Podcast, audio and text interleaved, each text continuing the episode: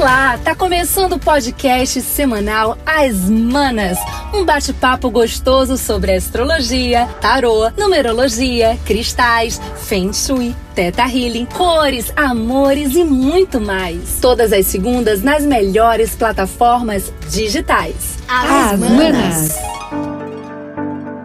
Talvez uma das maiores verdades da vida é que ninguém consegue viver sozinho. E esse é o tema do meu bate-papo hoje. Eu sou a Jaqueline Cordeiro, astróloga do podcast As Manas. Como nós estamos numa temporada libriana e nós temos agora no dia 6, às 8 e 6 da manhã, uma lua nova em Libra, eu quero falar sobre a casa dos relacionamentos no nosso mapa é a casa 7. É uma casa que tem uma ligação com o signo de Libra, que é o signo do elemento ar, regido por Vênus. Essa é uma casa que ela é do eixo ascendente e descendente. Então é muito importante quando a gente olha o mapa, a gente entender o que que tem ali nessa casa, porque ela fala como que é a nossa relação com o nosso parceiro, não só afetivo, mas também pode ser o nosso colaborador, o nosso sócio, aquelas pessoas que a gente divide um relacionamento. É claro que essa casa fala muito de amor e paixão, mas ela fala de parcerias em geral. Se você tem facilidade em, em ter uma sociedade, se você é uma pessoa que procura o caminho do meio, se você tem facilidade em dividir experiências com o outro, se você convive bem com outras pessoas, sabe dividir, sabe colaborar. Essa é uma casa muito importante no nosso mapa, porque dependendo dependendo do que nós temos ali, às vezes a gente sabe que essa é uma pessoa que não consegue conviver com a outra, que é melhor, por exemplo, ter casamento onde cada um vive no seu próprio espaço, porque há uma dificuldade é, muitas vezes de dividir a sua individualidade ou a sua privacidade. Ao mesmo tempo, às vezes você vê uma casa povoada de planetas, ou seja, essa pessoa terá muitos parceiros, ou muitos sócios, ou muitos maridos e esposas. Por isso, o peso das parcerias e dos relacionamentos é tão importante no nosso mapa. É, na verdade, todo mapa é muito importante, mas a gente, nós somos pessoas que precisamos do outro. E, e quando a gente fala de amor, esse é um tema que mexe com todo mundo. E aí vamos pensar que agora no dia 6 nós temos uma lua nova em Libra e ela vai abrir uma janela de seis meses até quando nós tivermos uma lua cheia em Libra, que vai ser quando o Sol estiver em Ares. Então, essa é uma semana que mexe muito com os relacionamentos. Nós temos oportunidade com uma lua nova de olhar para a nossa relação e ver o que, que pode mexer. E, e, e a Libra, ele entende que se, é, ele tem a ver com conciliação. Eu cedo daqui, você cede dali. E a gente chega no caminho do meio. Vamos lembrar que Libra, ele é o único é, dos, de todos os signos que ele tem o símbolo dele é uma balança. Ele, ele usa ali, ele tenta naquela balança colocar medidas para ficar equilibrado. E essa é uma semana que a pauta é muito as relações. E aí a gente consegue olhar que às vezes a relação tá ruim, não é só por causa do outro. Então, essa é uma semana muito boa de entender que todos nós temos parcela de culpa né? Se for um fracasso o relacionamento, ou de alegria quando dá muito certo. E, e é isso que essa, essa lua pede para todos nós. Eu, como sempre, gosto muito dos rituais, e aí eu, eu deixo aqui uma sugestão de criar algum ritual, que pode ser uma meditação, uh, uma prece, de preferência nesse horário, né, às 8 e 6 do dia 6, porque nesse momento que a lua nova está com seu 100%, lua nova é sol e lua no mesmo signo, o princípio yang e o princípio yin, é, que, então é uma energia muito positiva. Pense naquilo que você quer na sua relação. Ou crie rituais mesmo, coloque flores no seu altar, é, aromas gostosos, velas em forma de coração, ou vermelha ou rosa. Acenda ali sua vela, o seu incenso e faça uma prece Pense naquilo que você deseja. Esses rituais, eles são poderosíssimos quando a gente tem o primeiro dia de uma fase de uma lua. Semana passada nós tivemos o ritual da minguante, de encerramento. Agora essa é uma semana de novidade, do novo. Tá começando uma parceria nova, acabou de começar um relacionamento, tá numa outra fase no seu relacionamento. Isso tudo é pauta dessa semana. Agora, lembrando que como Mercúrio está retrógrado, seja objetivo com as suas palavras. Não imagine o que o outro vai entender. Ah, eu não quero falar sobre isso, esperando que o outro entenda. Não, o outro não entende. Às vezes a gente não consegue ser claro, sabe? A gente acha que tá, sabe, falando com clareza e não está. Então, essa é a provocação dessa semana. Seja muito objetivo, mas fale das suas relações. Agora, claro que essa é uma semana dos ex aparecerem, hein? Sabe, aquele afeto antigo e tal. Uma lua nova com Mercúrio retrógrado pode vir aí com muita força, isso é maravilhoso. E uma outra novidade muito positiva que a gente precisa comemorar, gente, é dia 10, às 23 e 17, bem no final, né? Bem fechando o dia 10, o Saturno volta ao seu movimento direto. Saturno estava retrógrado há meses. E Saturno, que é um planeta que fala muito dos limites, de aprender sobre é, seriedade, pontualidade, comprometimento, rege o signo de Capricórnio, retrógrado, ele travou. Ele trava a economia, ele deixa os projetos andando muito devagar. É como correr numa praia, na areia, com uma pessoa, com uma corda no seu, na sua cintura e uma pessoa segurando. Ele volta ao movimento direto e daí nós conseguimos fazer com que as coisas andem mais fáceis, principalmente projetos concretos, projetos que realmente é, eles significam algo, né? Porque Saturno não nos permite é viajar na maionese. E também nós temos, antes disso, Plutão no próprio dia 6, voltando ao seu movimento direto. Depois de cinco meses e meio, ele volta ao movimento direto. Ou seja, a gente mergulhou fundo lá nas nossas feridas, nas nossas dores. E essa é uma semana de entender e as fichas caírem. Eu vou deixar uma sugestão de um óleo essencial para essa semana, para a gente trabalhar, que pode ser esfregue ele na mão e aspira forte pela boca, depois esfrega ele na mão e aspira forte pelo nariz, que é lavanda. Ela suaviza e ela nos deixa mais. É, amorosos conosco e com o outro, porque é isso que a gente precisa, não é mesmo, Grace? É isso mesmo, Ana Jaque. Que bom que a vida nos dá a oportunidade de fluirmos e buscarmos o nosso equilíbrio, né? Que linda que é a astrologia, que também nos mostra que mesmo no momento em que Libra entra, né, por seis meses, nos dando a oportunidade de equilibrar a situação, em seguida vem Ares, né, que é um signo mais impulsivo, ou seja, equilibrando assim a energia do impulsivo com o mediador a astrologia realmente tem os seus encantos. Quando eu estou falando que sairemos de Libra eh, e teremos essa mesma energia por seis, seis meses, em seguida entraremos em Ares, eu estou, na verdade, somente complementando os opostos complementares que são Ares e Libra. Como a Jaque acabou de falar, dia 6 entraremos na Lua Nova e dia 10 Saturno voltará ao seu trânsito normal. Ufa, já estava na hora, né? Precisamos seguir em frente. Mas também precisamos falar de amorosidade.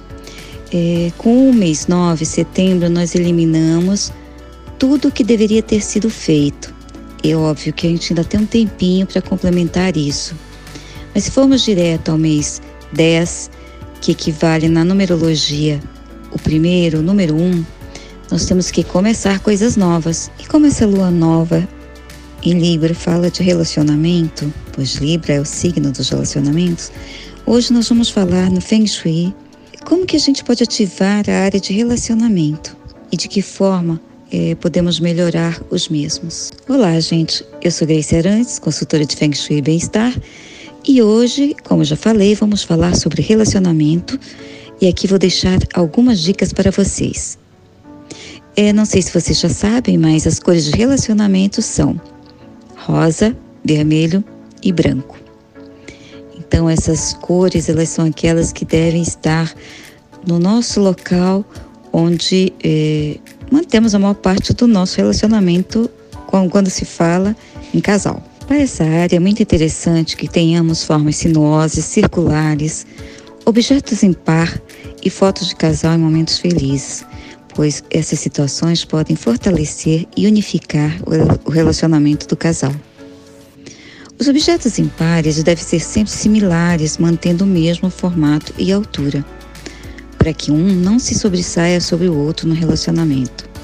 Isso também quando falamos de travesseiros, almofadas, tudo que você colocar num quarto de casal, ele deve ser mantido sempre em par. Falando em cores, eu falei para vocês do branco, vermelho e rosa, que são as cores relacionadas à amorosidade, ao relacionamento.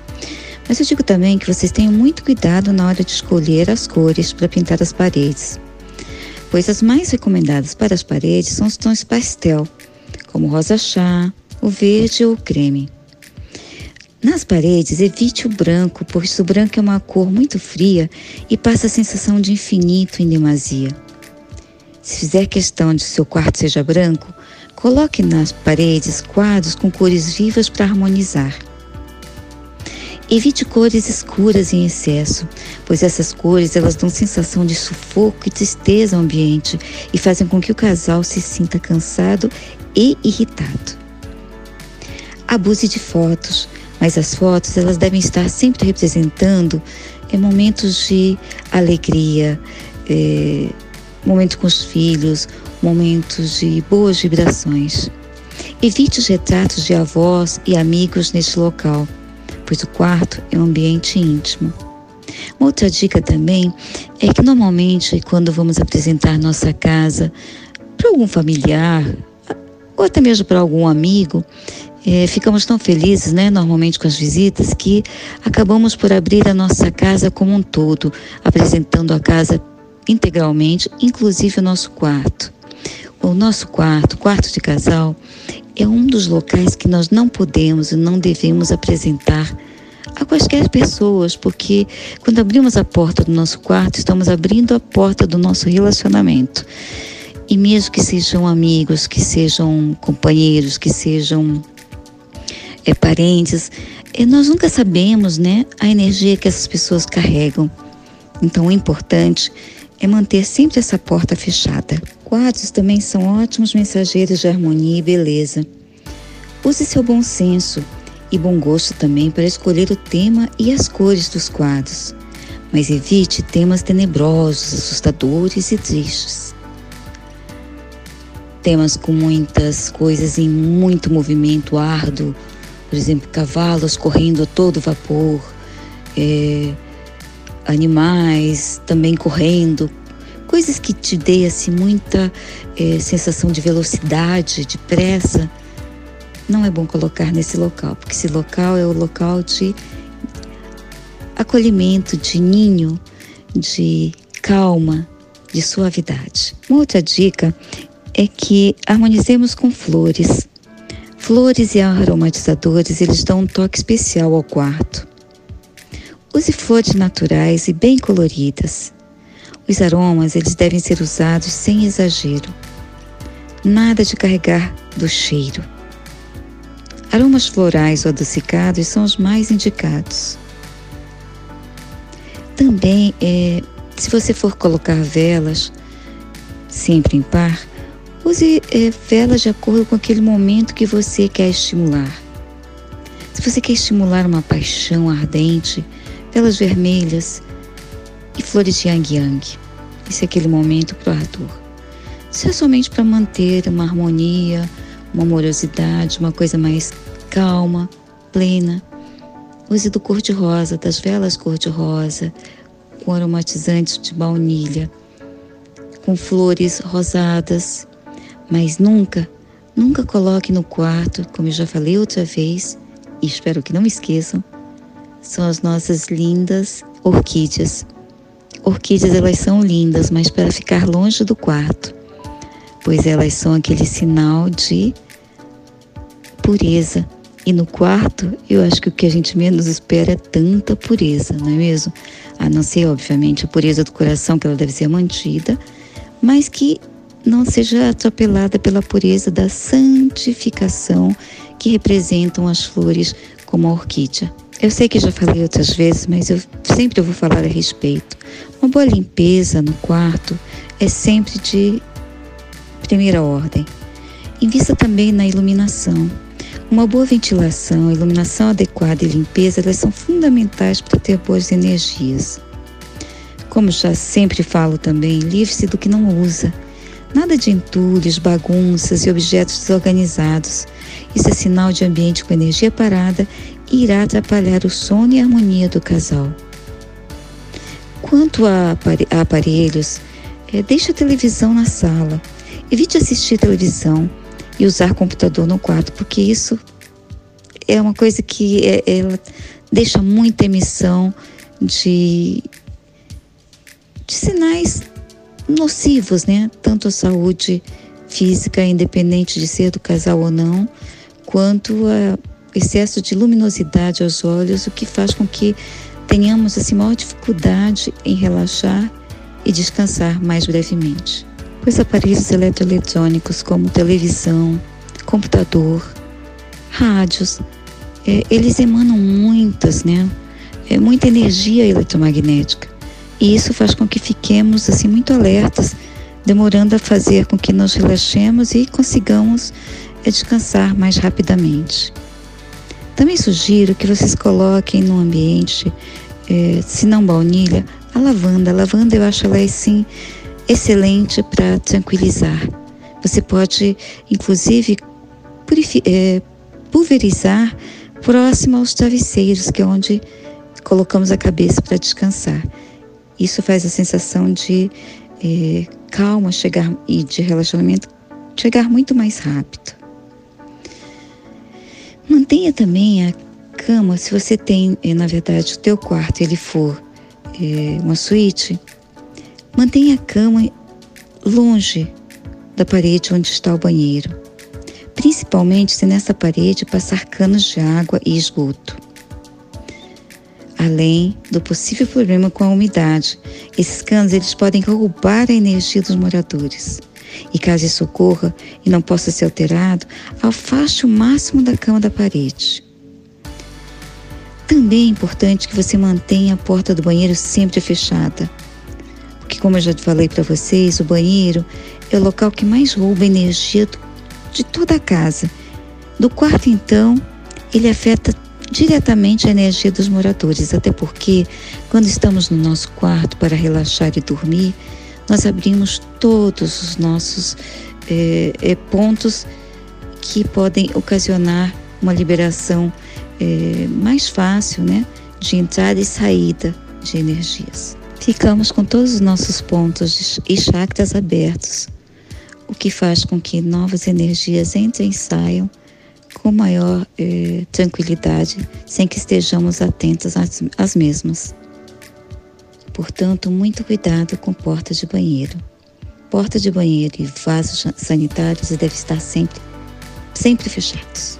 Uma outra dica também é usar como decoração pedras de quartzo cor-de-rosa, pois ela é a cor da amorosidade e também de montar uma grande harmonia para vocês.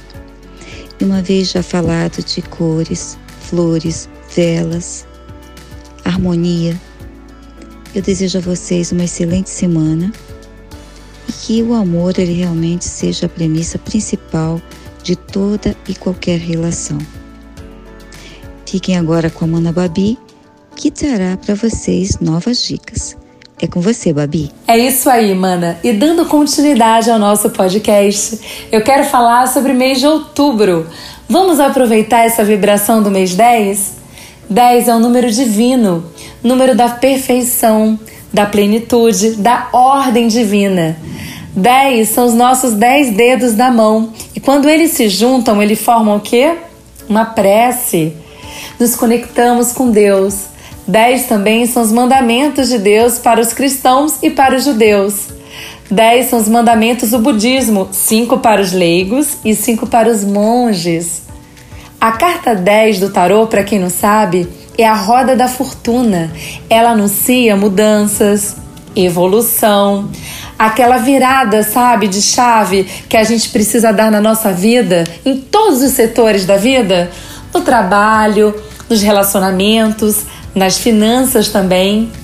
Outubro chegou trazendo novos ares, porque o mês 10 traz a vibração do 1 na numerologia cabalística. E o número 1 traz energia de quê? De coragem, a energia do impulso, a energia de autonomia, novos começos, de ação também. Você já está sentindo essa energia mudar em você? Porque o mês 9 de setembro já passou, que é aquele mês de finalização e de limpeza. O mês 10 é bem diferente. Então, nesse mês, toma coragem de seguir adiante, porque o ano ainda não acabou e faltam 90 dias para você mudar tudo que você deseja nessa vida. Tá chegando inclusive um portal que é o 10 do 10 então você pode simplesmente fazer uma mandala dos desejos e traçar metas. Eu costumo falar que a mandala dos desejos não é para a gente colocar sonhos, né? A gente precisa tirar do mental para colocar em metas, no palpável, para realizar. Se organize nesse mês e concretize. Agora é com você, Luli. Olá! Feliz de estar de novo com vocês aqui no nosso podcast As Manas. E o que eu tenho para falar hoje é que essa semana eu vivi algumas coisas que me suscitaram a falar sobre a nossa criança interior. O que nós vivemos na infância impacta o resto dos nossos dias. Essa frase vinha de Freud, do Jung, de grandes pensadores que entendiam o que acontecia com a gente desde a infância. O que quer dizer essa frase? Nós somos formados de toda a experiência que nós vivemos e de tudo que observamos. Uma criança, principalmente aquelas entre 0 a 7 anos, está absorvendo tudo o que ocorre ao seu redor e aprendendo como agir a partir das pessoas que as rodeiam, principalmente seu pai, sua mãe e os mais próximos. Na infância, costumamos achar que os nossos pais são os nossos heróis, achar que eles são perfeitos, sem a consciência para entender quanto dos seus medos, das raivas que os pais viviam, da insegurança deles acabaram passando para a gente. E nós fomos absorvendo toda a percepção que tivemos dos nossos pais com a verdade absoluta. Nós esquecemos que eles são apenas pessoas com seus próprios traumas, com suas próprias tristezas e que muitas delas não foram resolvidas. Muitas vezes, situações que eles também viveram e receberam de seus pais, seus avós, e por não terem tido a sabedoria e a oportunidade de resolverem isso, também aceitaram como verdade e assumiram um papel na vida sem questionar se estava bom para eles ou não. O que acontece, por exemplo, com uma mãe ou um pai que acha que tudo de mal que acontece na vida deles é por culpa do outro. Aqueles que aprenderam a se sentirem vítimas de todo mundo e se vitimizam com tudo. Isso pode passar para você uma sensação de culpa, pois você absorve que o mal causado a eles foi regerado por outro e por você. Isso pode ter te ensinado a repetir o padrão deles e começarem a se sentir vítimas também, se vitimizarem, atrapalhando o desenvolvimento da sua vida e a sua capacidade de escolha e de responsabilidade pelas suas escolhas. Podemos ter a necessidade de viver para agradar aos nossos pais, pois acham que essa é a sua responsabilidade. Começar a entender que o adulto fez a opção de se relacionar, de ter tido filhos, de entender que a vida é de sua responsabilidade, pois todos estão fazendo as suas escolhas. Isso pode te libertar para aprender a viver as suas próprias escolhas com mais consciência do que você quer escolher viver na sua vida. Muitos acabam vivendo a vida dos pais e esquecem da sua própria responsabilidade em viver e escolher sua própria vida. Por exemplo, aqueles que tiveram pais que tinham muitos medos podem viver um padrão de insegurança. Podem ter deixado você a entender que a vida só traz o mal e você, sem questionar, pois aprendeu assim, começa a ter medo da vida, a ter medo de conhecer coisas novas e se fecham, vivendo apenas o que já conhece, achando que só isso é seguro, se privando de viver o novo que a vida pode trazer. Conseguir ver a responsabilidade das escolhas de cada um, de um adulto, faz hoje você ter mais percepção do que pode ter sido colocado como sua responsabilidade sobre o que não foi sua escolha, mas a deles. A alienação parental, que basicamente consiste em influenciar um filho ou uma filha a se colocar contra o outro lado, através de chantagem, de vitimização e de dificultar a convivência com o outro lado, pode gerar no filho ansiedade, angústias, agressividade, somatização e aversão ao pai ou à mãe que foram alienados. O que acontece é que dentro de nós temos uma parte de nosso pai e uma parte de nossa mãe. E quando ouvimos falar mal de um ou de outro, nos fere, pois fere o pai ou a mãe que existem dentro de nós. E nos dá a sensação de um abandono, rejeição, gera mágoas e tristeza em você que recebeu isso. A sua criança interior é uma parte de você que ainda vive essas dores como se fosse uma criança, com tudo aquilo que te foi imposto e você só aprendeu a aceitar porque era uma criança e não tinha aprendido a pensar ainda com coerência que você pode ter hoje. A criança que aprendemos a ser, tudo que ouvimos e vivemos ainda está em nosso subconsciente vivo e atuando em nós. Portanto, se você acha que tem muito mais a viver e não está conseguindo aproveitar o melhor que a vida pode te oferecer, se questione de onde estão vindo as suas ações. A quem você está agradando agindo como você age. Nós trabalhamos com Teta Healing verificando a origem das suas atitudes para poder, identificando isso, transformar. Na próxima semana, nós vamos ver mais exemplos de como a sua criança interior pode ter sido ferida e estar te limitando hoje. E se você quiser me escrever, fique à vontade no e-mail lucianaaguarino.gmail.com. Até a próxima semana.